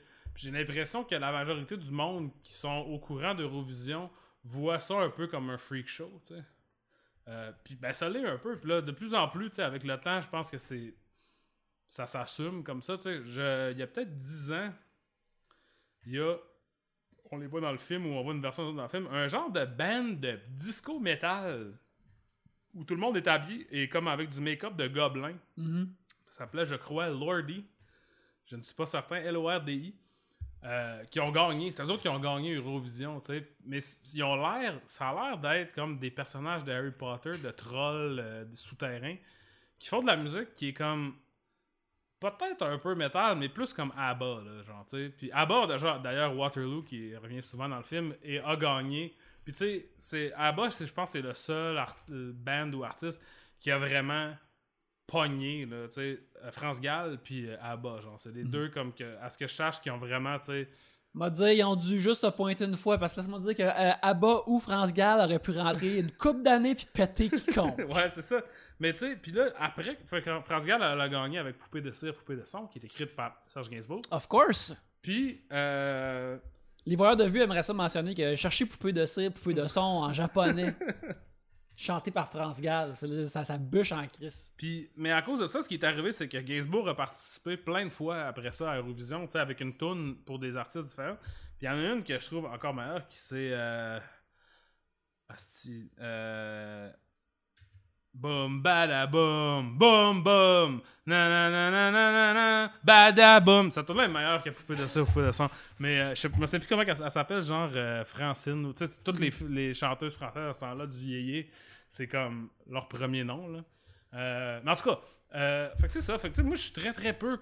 Je peux pas converser ben ben en Eurovision. Je connais Mhm. pas tant ça, tant que ça, mais. Mais c'est- un, un- un monde vraiment euh, weird et euh, particulier, mais aussi super euh, populaire à la télévision et euh, euh, euh, un événement pop culture. Ouais. Quand le, le- le film avec Will Ferrell, d'ailleurs, Will Ferrell est marié à une Suédoise ou une Islandaise. Ah oui? Fait que je pense que c'est pour ça qu'il Ah. connaît vraiment un pas. peu ce monde-là. Euh, euh, Will Ferrell joue euh, Lars, qui est un, un- un jeune, justement, islandais, qui, qui, qu'on voit très jeune au début du film, qui pleure le décès de sa mère, puis euh, il est allumé, il est sorti de sa torpeur en écoutant, justement, en voyant euh, ABBA chanter Mhm. Waterloo. euh, chanter Waterloo durant Eurovision. C'est quand même un banger, Waterloo. J'avais oublié ça. Tu sais, ça Waterloo- une couple de fois dans le film. J'étais comme, oh yeah. Waterloo, c'est bon. La, la phrase. Attends un peu, je vais la dire. Je vais chercher Waterloo lyrics parce que je veux l'avoir exactement. Mais je la trouve écœurante. C'est la façon vraiment écœurante de dire cette affaire-là. C'est. The history book on the shelf is always repeating itself. Quelle est bonne façon de juste dire History repeats itself. En deux lignes, mais c'est meilleur. En deux lignes d'anglais brisé de suédois, weird. Oui, mais ça, ça- ça- l'anglais suédois rend l'anglais encore plus pop d'une certaine façon. Bref, c'est, c'est, euh, ça own. Mais euh, alors, Will Ferrell euh, euh, dévoue sa vie à la musique pop et plus particulièrement à vouloir devenir chanteur, à vouloir devenir champion, gagnant de Eurovision. Mhm. Et euh, quand On a il dit qu'il vient de l'Islande, right? qui vient de l'Islande, oui. ouais. Il joue Lars. Et euh, le jeune Lars, quand il, il- il est réveillé par Waterloo, soudainement, il, se met. euh, son, sa- son ami quand il était jeune, euh, la jeune Sigrid, qui, une, une jeune fille qui ne parlait jamais, s'est mis à chanter pour la première fois alors Mhm. qu'il dansait. Fait que ces deux enfants-là sont soudés et lorsqu'ils grandissent, lorsqu'ils vieillissent, ils deviennent Will Ferrell et euh, Mhm. Rachel McAdams, que, qui sont reconnus un peu comme des losers dans leur ville. Mais Rachel McAdams, un peu moins, est, est- est prof de maternelle. Euh, Will Ferrell, lui, il est. euh, il est- il est, euh, meter maid, là, genre, il Ouais, donne c'est des un gars de parking, Ouais, de- ça. mais tu sais, ils sont reconnus un peu comme des losers, puis personne dans leur ville va Mhm. rien faire de bien. Ils font la, la musique euh, au, au pub euh, de la place Ouais, samedi soir, ils- où ils chantent leur, leur hit Yaya Ding Dong. Yaya Ding Dong. Il y a un gars, lui je le trouve vraiment drôle, le gars qui est- il, il- il existe juste pour entendre Yaya Ding Dong, là, c'est un gros Islandais avec une barbe. Puis il- genre il partout où ils vont, il le voit et puis là il fait Ah, je veux juste entendre Yaya Ding Dong, ta gueule! Puis il fait juste crier tout le temps. Lui il était cool. En tout cas. Il est vraiment écœurant. Alors, euh, il rêve de se rendre à Eurovision un jour et un concours de circonstances euh, fait qu'il se rende à Eurovision, euh, qui sont les seuls représentants sont les seuls représentants euh, Vivants. vivants, euh, de, de l'Islande qui peuvent aller à, Euro- euh, à Eurovision. Et lorsqu'ils rentrent dans ce nouveau monde-là, sont pas prêts pour les, Mhm. les- les adversaires qu'ils vont avoir, comme Dan Stevens qui joue un chanteur de pop Alexander Lemtov. un chanteur pop de russe trop sexy. Euh, Mais lui, il participe pas dans Eurovision, il est juste là. Ça, ça, ça, j'ai trouvé ça weird aussi. C'est pas un, pas un compétiteur. C'est juste un dude. Il est super connu déjà, il est super riche, fait qu'il est comme juste là. Il performe il- sa tune. Il, euh, il fait du exhibition, là, il est pas là pour. Lion Lover. Lion Lover. et euh, puis à travers tout ça, euh, Sigrid et Lars sont confrontés à des enjeux qui vont les faire comme questionner leur union, comme Sigrid qui a toujours été à- à- inexplicablement en amour avec Lars Ouais, et ça. Lars qui n'est pas capable de rendre cette, aff- cette affection-là parce qu'il a trop soif euh, de victoire ou Mhm. peur que Sigrid soit réellement sa sœur. Euh, parce que son père, qui est joué par Ray- Pierce Brosnan, fornique, que- a forniqué à travers la ville. Mais c'est, aussi une joke de, d'Islande, parce que tu sais, les noms de famille en Islande, c'est tout le temps. Euh, fait que dans ça, il s'app- il s'appelle Eriksson, genre. Fait que son père s'appelle Eric. Fait qu'en Islande, ton nom de famille, c'est tout le temps. C'est son ou dotir. Fait que tu sais, c'est le. Dotir, c'est daughter. Mhm. De ton père, genre. Fait que, tu sais, ça devient fourrant. Maintenant, tu sais plus qu'est-ce que. Je pense que c'est ça, la, en tout cas, tu sais, la joke. Je pense qu'ils ont rajouté l'affaire qu'il faut partout parce que c'était pas assez clair, là. Tu sais, Ouais, que, ouais, ouais. que dans le fond, ton nom veut veut rien dire. Il veut juste dire c'est quoi le nom de ton père.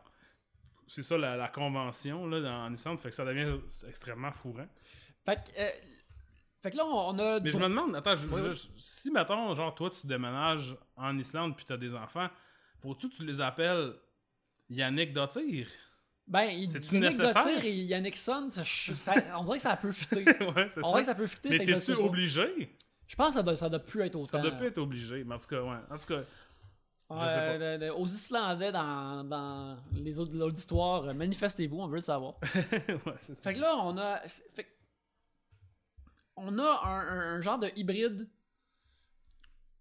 Un peu de comédie romantique, un peu de comé- tu sais, une comédie d'une compétition Ouais, quasiment un peu sport, sportive, là, de sport. Puis on a aussi juste un petit peu de, de, de- de comédie musicale là-dedans.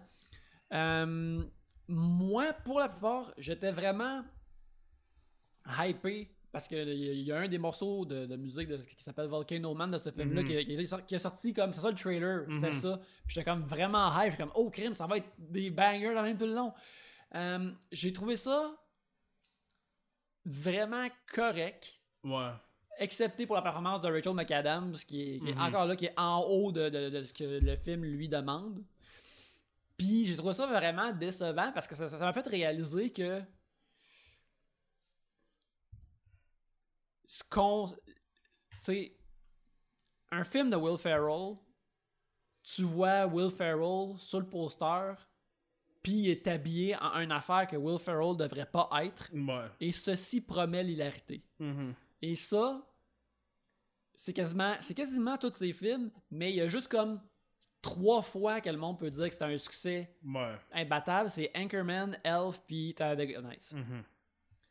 Puis j'espérais, puis c'est tout le temps justement un, un- des, des univers à costume ou des univers éclatés. Ben, Step Brothers, moi aussi. ou Moi, je dirais Step Brothers aussi. Ben, je sais pas si Step Brothers est considéré comme un. un J'avoue que ça prend, ça prend John C. Reilly, sinon ça marche pas. là. ouais, c'est ouais, comme les, les deux en même temps. Mhm. Puis, je pense que pour les nerds d'humour, on est tous comme Ah ouais, Step Brothers, c'est un classique. Mhm. Mais je sais pas si ça, ça, ça a traversé hors des nerds. Ouais, je sais pas. Ouais, versus, Ouais, versus Anchorman qui est un classique. là, ouais. Puis, tu sais, comme, mais tu sais, t'as Semi-Pro, t'as Kicking and Screaming, t'as Mhm. euh, Blades of Glory, euh, tous ces, ces, ces films-là de ça va être drôle que Will Ferrell est de même. Puis, j'étais vraiment hype de la combinaison Will Ferrell Eurovision parce que Mhm. ça, ça, ça promet d'être large puis coloré comme Anchorman peut l'être. Mhm. Mais ça se rend juste pas là. C'est, Ouais. c'est- J'ai trouvé ça. Ben, moi, je. Ouais, je pense que, tu sais, une des affaires, c'est comme les. Elf, moins, mais tu sais, Anchorman, Talladega Nights, puis euh, Semi-Pro, même si c'est moins bon, là, tu sais, mais ça, ça s'inscrit quand même là-dedans. C'est des films qui sont. Oui, tu sais, genre, euh, ah, euh, Fish Out of Water, genre Will Ferrell devrait pas faire ça, mais qui sont aussi extrêmement étudiés dans le, le monde dans lequel ils existent, tu sais. C'est vraiment, ça va vraiment chercher qu'est-ce qui est inhabituel de NASCAR. Ou, c'est des mondes vraiment, des, des, des mondes spécifiques, avec beaucoup de, de, de textures, puis de détails, puis de... Fait que, tu sais, veut, veut pas, même si, tu sais, comme semi-pro, genre, je m'en rappelle pas tant que ça des jokes, mais je me souviens que ça a quand même un bon... C'est une bonne facture visuelle, puis il y a- comme des jokes pour le monde qui aime le basket, puis des affaires spécifiquement weird de basket des années 70, genre ils portent des Converse, puis des affaires de même, sais. Puis, je pense que ce qui arrive avec Eurovision, c'est que dans le fond, ça va vraiment pas assez loin dans qu'est-ce qui est particulier puis qui est étrange de Eurovision. Tu sais, c'est. Tu vois qu'ils aiment ça, là. Tu vois que les, les gens, eux autres, ils trouvent ça vraiment cool, l'Eurovision, puis tu sais, ils aiment ça d'un amour pur, mais ils vont pas assez loin dans les détails. C'est beaucoup en surface, puis ça tombe beaucoup dans une affaire de comédie romantique. Moi, c'est ça qui m'a fait chier, là. C'est qu'à un moment donné, c'est même plus à propos d'Eurovision. C'est à propos d'un Will Day, Won't Day, de marde, de, tu sais, de Ross and Rachel, qu'on s'en calisse. Que genre, je pourrais pas plus m'en calisser dans Mhm. l'an 40, là. De qu'est-ce qui va arriver. je sais bien qu'est-ce qui va arriver. Je sais qu'elle elle, a tripe sur lui, puis qu'à un moment donné, il va faire Ah, euh, tu sais, je- refuse. Puis là, il va changer d'idée, puis là, il va courir après. Je sais que ça va être ça. Mais d'habitude, ça, c'est pas le centre d'un film qui s'appelle Eurovision Song Contest. C'est ça qui m'a fait chier un peu. J'aurais même mis plus de personnages secondaires euh, wacky. Moins d'une trame. Tu sais, je pense que, en fait, la façon de faire le film d'Eurovision, c'est de faire une parodie de Nashville de, de Robert Altman. Tu sais, C'est un film choral avec 35 personnages tu sais, qui sont tous joués par du monde weird. Puis ça, tu sais, ça s'entrechoque, ça passe un par-dessus l'autre. Le focus est trop spécifique. Il est trop, euh, trop serré. Et ça vire trop dans le beurre, je trouve. Tu sais, comme justement, tu dis, tu sais, c'est pas vraiment un musical. Il joue tout le temps la même tune, là, Double Trouble, Mhm. qui est comme la pire tune qu'il joue dans le film. Puis on l'entend 10 000 fois. La tune euh, Lion Lover, je la trouve quand même cool. Mais je pense Yaya Ding Dong, c'est la meilleure tune du film, tu sais. Puis genre, Yaya Ding Dong, c'est supposé être de la merde. Fait que là, genre, qu'est-ce qu'on fait rendu là? là? Ouais, parce que aussi c'est dans des tu sais ça veut emprunter un peu justement des des, des, des, des- affaires de, d'histoire d'artistes créatifs puis dans habituellement dans un, un- une autre version de cette histoire là ils décideraient de chanter Yaya Ding Dong, puis comme leur, Ouais. comme leur épaisse, mais ils Ouais. gagneraient tout le monde avec ça. tu sais. Mhm. Puis aussi, tu sais, le film commence avec un, un genre de vidéoclip très Eurovision de- Mhm. d'une tune qui s'appelle Volcano Man que j'aime. J'ai immédiatement mis dans mon mix de course. C'est Will qui fait ah, ah, ah. C'est ça le beat de la tune. Ouais, parce qu'il y a ça, mais Volcano Man est comme une tune d'Eurovision. On dirait aussi une chanson thème d'un show Power Ranger japonais. Je trouve, ça vient me chercher à plein de places. Mais euh, euh, parce que tu vois la vidéo, puis quand ça coupe, tu vois soudainement dans leur Mhm. shed ensemble. Euh, vraiment accroche, puis tu sais, le, le- Mhm. le- le chapeau de viking glorieux de. Le casque de viking glorieux de Will Ferrell devient une affaire LED. Puis là, je suis comme, Mhm. ah, ok, c'est ça qui se passe dans ce film-là. Quand ils sont dans Pocket avec leur tune, euh, soudainement, ça devient comme un C'est une vidéoclip. fantaisie, ouais. ça devient une, une fantaisie vraiment nice. Mais ça se reproduit comme une autre fois quand tout le monde chante euh, dans, dans le party, puis que ça devient comme un. Il y a plein de gâchettes. Ouais, de le song de- along qu'ils appellent. là, Ouais, ça, ça devient plein de monde d'Eurovision que je connaissais pas. Ouais. Là, je suis comme, ok, je comprends, là, mais, mais c'était pas vraiment ça, tu sais. Ouais. Puis, Ben oui, parce que le, le, la- le song along, c'est genre, il y a plein de tunes qui sont pas des tunes d'Eurovision. là. Il y a Believe de Cher, puis euh, Ray of Light. il y a Ray of Light, il y a euh, I Got a Feeling de Mhm. Black Eyed Peas. Il y a la tune de Céline, là, Laissez-moi prendre le chemin, là, whatever, là, Puis, que euh, j'ai dit tout à l'heure. mais, mais tu sais, il y a toutes ces affaires-là. Puis, en tout cas, c'est vraiment dommage. Euh, euh, dans le fond, tu sais, je pense que si le monde aime en général le- le- c- ces autres films-là, Mhm. qui, de Will Ferrell, que, tu sais, à mon souvenir, sont pas tant mémorables. Tu sais, euh, Atteindre Anchorman, c'est une petite code Mhm. pareil. C'est une confluence de, de, de lui, puis d'Adam McKay, qui est. Qui- puis, tu sais, que- que- Avant qu'il devienne un esti de, de, de choquer. wannabe John Stewart. Ceci dit, genre, autant que j'aime pas les. Tant les films choqués de Adam McKay sont vraiment meilleurs qu'Irrésistible. Ouais, non, non, c'est Adam McKay, peu imp- je pense que Adam McKay, peu importe l'argent qu'il fait, il, il reste choqué comme du bon sens. ouais, c'est ça. Mais, euh, fait que ouais, c'est ça. c'est Puis en plus, il, il est producteur, ce film-là, mais euh, c'est ça. J'ai juste. c'est- c'est- un deux heures que j'ai trouvé tout de même long, là. Ouais, c'est c'est beaucoup trop long aussi, ça, je vais te le donner, là, tu sais, c'est... Puis comme... Il y a plein d'affaires, genre, il y, a, il y a tout un subplot de genre Pierce Brosnan, qui est le père de Will Ferrell, qui l'aime pas, puis qui est gêné de lui, puis... Puis tu sais, c'est réglé éventuellement parce qu'il faut le régler, mais le- la prélude à ça, tu sais, toutes les fois qu'il est genre, Ah, mon père, il y en a comme 10, là. Ça, c'est too much, là. Arrêtons-nous à 6, là. Tu sais, maintenant, là, j'ai compris, puis c'est- pas... Je me sens pas mieux qu'il y en ait plus, là. Ouais, puis c'est pas exactement ré- réglé d'une façon super satisfaisante. Ouais. Mais l'affaire que je veux vraiment souligner, euh, c'est, on en a parlé plus tôt, c'est euh, euh, la performance de Rachel McAdams est vraiment incroyable parce que le personnage cartoon qu'elle se fait donner, Mhm. elle en fait une vraie personne Mhm. touchante. Puis ça, je trouve ça incroyable. Mhm. De être en amour avec le personnage de Will Ferrell, qui est juste un genre de... On sait que Will Ferrell, il joue des, des, des, des- hommes-enfants anyways, Mhm. mais son personnage, là il est comme triple, triple homme, triple enfant. Mhm. euh, que tu peux pas l'imaginer qu'il y a un intérêt euh, sexuel envers une Mhm. dame ou qu'il y ait des pulsions amoureuses. Et par conséquent, comment tu peux éc- écrire de la musique pop si c'est le cas, là? ouais, je- sais? c'est vrai. ben, une dame, mais si tu peux écrire de la musique pop si tu veux des dudes, là? Ouais, mais, ah, mais euh, tu sais, comme si t'as Ça pas. aurait été plus intéressant, en fait, que Will Ferrell soit un dude qui veut gagner une révision puis il est gay. Ouais. Puis que Sigrid, c'est sa meilleure amie, puis il y a Puis pas de. puis elle est en amour avec. puis Ouais. ça- ça- ça Ou whatever de Callis, n'importe quoi sauf qu'est-ce que c'est ça là. là. Puis l'autre affaire, c'est. Moi, moi, ce qui m'a quand même gossé, c'est qu'ils sont ben trop vieux. Tu sais, ou ben, tu sais, Rachel McAdams, elle a comme 40 ans, mais tu sais, Will Ferrell, il a genre, je sais pas, 56 ans, là. Mhm. Ça fait ben trop longtemps qu'il gosse après ça. Ça fait pas de sens, ce, ce style d'affaire-là. Genre, tu sais, comme, pourquoi est-ce que c'est à 56 ans que soudainement, il dit, OK, là, on est prêt d'aller. Tu sais, comme, il y a de quoi, les âges marchent pas. Il aurait fallu que ce soit des personnages plus jeunes ou que ça C'est se vrai, passe. hein, parce que à, quelle- à quelle année euh, Abba était à 73. 113. Ouais. Fait que là, non, il est tout de même pas mal vieux. Là, parce- Il- ouais, il Ça doit- se passe pas exactement en 2020. Il me je semble pense. que non, ça se passe dans un autre parce qu'il y y a certains des bands que c'est des vraies bandes d'Eurovision. Ils ont tourné des affaires dans le vrai Eurovision. Fait Mhm. que ça doit être 2018 ou 2019, là, mais. Mais même là, en tout cas, non, c'est ça, mais ça, elle est vraiment, est vraiment bonne, elle est vraiment écœurante, puis euh, qu'elle crée de la chimie avec. Je suis comme, hey, je les voir s'embrasser, mais là, soudainement, quand il, est comme, non, on peut pas s'embrasser. Je suis comme, non, pourquoi, t'as pas une bonne raison pourquoi tu voudrais pas être avec. Sais, me ça- me semble que ça a le plus de sens que lui serait en amour avec elle parce qu'elle a été là toute sa vie, puis qu'elle, elle veut Mhm. autre chose. Dans le fond, je pense que ce film-là serait meilleur si elle.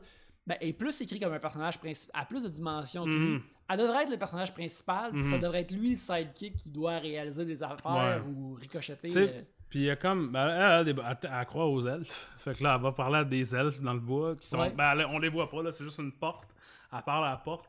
Ça, c'est quand même drôle. Ça, c'est très drôle, ouais. Il y a aussi une vraiment bonne scène où, tu sais, comme euh, euh, Will Ferrell se fait arrêter, là.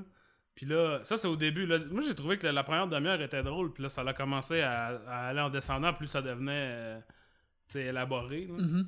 Puis euh, Will Ferrell se fait arrêter pour je sais plus trop quelle affaire, qu'est-ce qu'il est en train de faire de merde, là. Puis, euh, puis là, euh, Rachel McAdams est comme ah, You're not cool, be cool. Puis là, le gars, il f- le- le- un des policiers, il est comme Hey, euh, tu sais, toi, pourquoi, t'es avec, pourquoi tu tripes sur lui? Tu devrais, euh, tu sais, t'es belle, puis t'es intelligente, tu devrais sortir avec quelqu'un de cool. Comme l'autre gars, comme l'autre policier. Puis là, l'autre policier, c'est genre un gars avec une barbe qui ressemble d'ailleurs au gars dans. euh, qui est dans Broad City, qui était aussi dans Bumblebee. Tu sais, comme, Ouais, ouais, je me souviens ouais. plus de son nom, mais ce gars-là. Puis là, il est juste comme. hmm, tu sais, son, son coworker est en train de, de faire du cruisage à sa place. Puis Ouais, elle, ouais. elle est genre. Tu sais, elle voit rien passer de ça. Elle écoute même pas ce que le monde dise. Puis tu sais, je trouvais qu'il y avait des bonnes affaires à faire avec elle. Mais c'est aussi qu'une fois que ça part, il y a comme une affaire de jalousie. Là. Il y a une chanteuse grecque là, qui est jouée par une actrice qui, a- qui fait des voix dans Assassin's Creed, mais qui a jamais, qui a jamais été dans rien d'autre. Ouais, moi j'étais surpris parce que j'étais comme, voyons, bah, euh, je suis sûr que j'ai vu, je suis sûr que j'ai vu cette personne dans trois affaires. Elle a Ouais. comme. euh, ouais, mais le casting ça, de ça, je- Elle était dans rien d'autre. Puis, là, il y a comme un genre de. de- ben, un, un carré amoureux qui se forme. Puis, tu sais, là, ils sont. Puis, Rachel McAdams, elle a beaucoup de réactions à faire à des affaires qu'on s'en calisse. Tu sais, comme. Elle, elle est beaucoup, il y a beaucoup d'affaires qui mettent des bâtons dans les roues. Puis, ça, c'est pas comme ça que le personnage peut vraiment. euh, tu sais, florir. Là, c'est Mhm. pas tant intéressant. Mais. euh, Ouais, c'est ça, tu sais, il y a des bonnes il y a des affaires que j'ai trouvées drôles, mais j'ai tellement trouvé que quand c'était laborieux, c'était pas tu sais, il y a des films que j'ai trouvé moins drôles que j'ai plus aimé. mhm.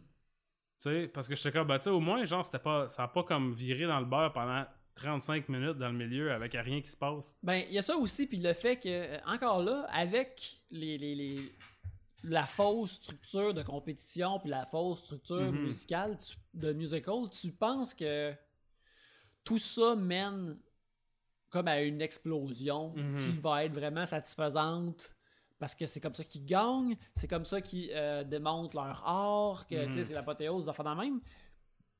Puis finalement, bah, ultimement, ils chantent une autre chanson euh, qui est bien, mais sans plus. Ben c'est comme une vraie chanson là, c'est ben, plus je comme- pense que la, la plupart des chansons sont des vraies chansons qui ont été Mhm. écrites par di- différents Mhm. euh, songwriters. Ben en fait, c'est la fille qui chante, qui fait la voix de Rachel McAdams dans le film, je sais plus son nom, mais c'est une, c'est une islandaise. là. Mhm. Je pense qu'elle elle a écrit comme la majorité des tunes avec Will Ferrell. Fait. Fait que, tu sais, il y a ces affaires-là, mais ça. je sais pas, c'est il y a juste pas le, le- le- le- la touche extra pour Ouais. aller, aller plus loin. Tu sais, que justement, comme que je reviens à Anchorman puis à Talladega Nights qui, qui avait ça puis qui était capable d'aller plus loin ou de, de justement. Ou tu sais, je veux dire, là, c'est une comparaison ingrate parce que c'est un esti de bon film, mais Walk Hard, là, Ouais, ouais. il y a comme 40 bonnes tunes dans Walk Hard, là. Ouais, ouais, Toutes ouais. les- Il y a des tunes que t'entends 10 secondes, t'es comme Chris, ça c'est une esti de bonne tune. Puis là, ici, genre, je comprends, les ressources sont pas pareilles, là. Ils ont pas Van Dyke Parks puis du monde vraiment sick pour produire, là. Mais tu sais, comme les tunes sont pas tant mémorables, puis les, les, les séquences musicales sont pas tant mémorables, puis tu sais, tout ça, ça, ça amène à pas grand-chose, finalement. Fait que c'est ça, c'est- ça Eurovision. Je pense que, mettons, en- encore là, ça serait plus facile de le recommander, de l'écouter juste de même si c'était pas deux heures. Ouais. Si c'était juste comme une heure et demie, je suis comme, ah, mettez ça dans le background, là, samedi soir, puis chiller, puis écoutez-les. Mhm. Vous pouvez faire ça pareil, mais c'est juste que c'est plus long. Ça va être long, puis vous allez vous à un vous allez faire calice que je curé de, tu sais, où est-ce que ça s'en va, là? Exactement. Euh, puis, mais je voulais juste dire, ah oui, j'ai pensé à une autre affaire. Tu sais, il y a la scène où quand ils décident de chanter une autre chanson, Mhm. ils ont pas, toutes les chansons d'Eurovision doivent être en anglais, c'est un règlement, tu sais, tu Mhm. peux pas. Puis, ils décident de chanter un verse en islandais. Puis là, t'as comme toutes les, ré- les réactions du monde en Islande qui sont super touchantes. Là, j'ai trouvé ça vraiment touchant. Oui. Quand oui. ils sont comme Ah, ah, ils chantent en islandais. Ça, j'étais comme Waouh, ok, ce film, que ça fait 25 minutes que je suis complètement checked out, puis que je réagis plus. J'ai j'ai comme fait Ah, c'est quand même touchant. Il y a un.